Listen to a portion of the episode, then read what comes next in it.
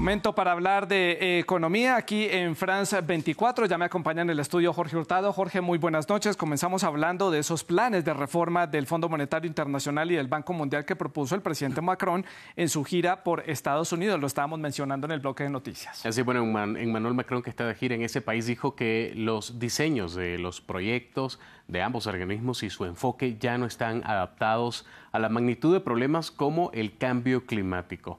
La solidaridad y el cambio climático, en su opinión, son dos conceptos que van unidos. Para Macron, uno de los puntos clave de la estrategia climática debe ser ayudar a los países emergentes a liberarse de su dependencia del carbón. La visita de Emmanuel Macron se da mientras aumentan también las tensiones en torno al comercio. Los europeos ven como una preocupación esta ley de reducción de la inflación de Estados Unidos y temen de una ventaja injusta en sectores que se tambalean ya de por sí por las consecuencias de la guerra en Ucrania y los intentos también de Occidente de acabar con la dependencia del suministro energético ruso. Vamos a escuchar sí que decía el presidente Macron. Tenemos que reformar tanto al FMI como al Banco Mundial y creo que esta es una agenda extremadamente importante para Estados Unidos y Francia. Creo que la forma en que colectivamente asignamos nuestro dinero, la forma en que diseñamos nuestro proyecto y usamos el dinero para el cambio climático y la solidaridad ya no se adaptan en términos de magnitud y en términos de tecnicismos. Hmm, yo creo que es la noticia que no queríamos oír, eh, Jorge, pero habló el presidente de la Reserva Federal de Estados Unidos sobre el aumento de los tipos de interés. ¿Qué dijo? Bueno, Powell aseguró que subirá los tipos de interés más de lo previsto y los mantendrá en ese nivel durante un mayor tiempo, esto como parte de la lucha contra la inflación. Sus comentarios ayudarán a las expectativas de que la Fed suba los tipos de interés en 50 puntos básicos cuando se reúna el 13 y el 14 de diciembre próximo. Recordemos que el banco ya lleva cuatro movimientos consecutivos de 75 puntos básicos. Son las acciones de la Fed las más agresivas desde 1980 y elevaron el rango objetivo de su tipo de interés de referencia hasta el 3,75% y el 4% cuando, por ejemplo, en marzo de este año era de casi cero. Escuchemos a Jerome Powell, uno de los personajes más seguidos por los inversores. La verdad es que el camino que queda por recorrer para la inflación sigue siendo muy incierto.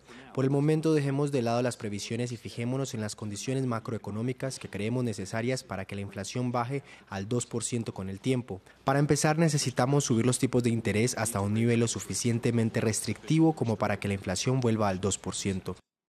Seguimos hablando de Estados Unidos porque la Cámara Baja de ese país aprobó evitar eh, por ley una huelga ferroviaria que temían diferentes sectores del país. La Cámara lo validó por 290 votos a favor y 137 en contra. Los sindicatos y los representantes del sector ferroviario de Estados Unidos acordaron en septiembre pasado un pacto provisional que contempla un aumento de salarios del 24% para los empleados, así como cláusulas para permitirles ir al médico o responder emergencias familiares de ser, ah, sin ser de algún tipo penalizados.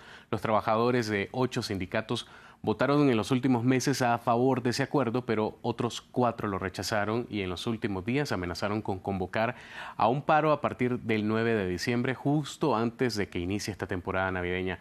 El presidente Joe Biden había advertido de que esta huelga podría ser devastadora para la economía de su país. Pasemos ahora a temas de Europa porque en la eurozona la inflación interanual cayó seis décimas en el mes de noviembre. Ahora se ubica en el 10% anual y en comparación con el 10,6% registrado el mes anterior y que marcó un nuevo máximo histórico en los países de la moneda común. Los datos preliminares que fueron publicados por la Oficina de Estadísticas Comunitaria Eurostat muestran la primera desaceleración desde junio de 2021, cuando la inflación anual fue del 1,9% y luego comenzó esta espiral ascendente que hasta ahora da solamente un leve respiro. Pasemos ahora temas de la región. Jorge, hay tensión en ese posible o esa previa cumbre del Mercosur. ¿Por qué? Bueno, y es que a Argentina, Brasil y Paraguay amenazaron con represalias a Uruguay si insisten en negociar acuerdos bilaterales sin la autorización del bloque.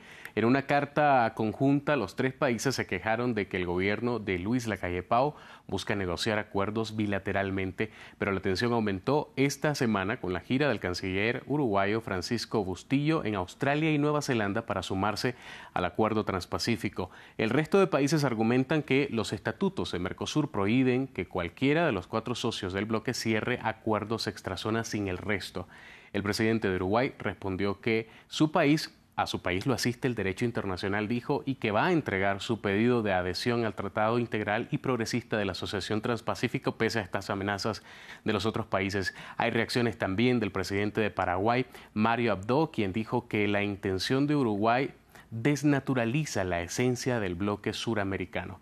Uruguay también ha buscado negociar un acuerdo de libre comercio bilateral con China. La reunión comenzaría del Mercosur la próxima semana y se esperan más reacciones en torno a esta disputa. Ya veremos en qué termina esa disputa, Jorge. Muchas gracias por esta actualización del mundo de la economía. A continuación, en Directo América, el debate.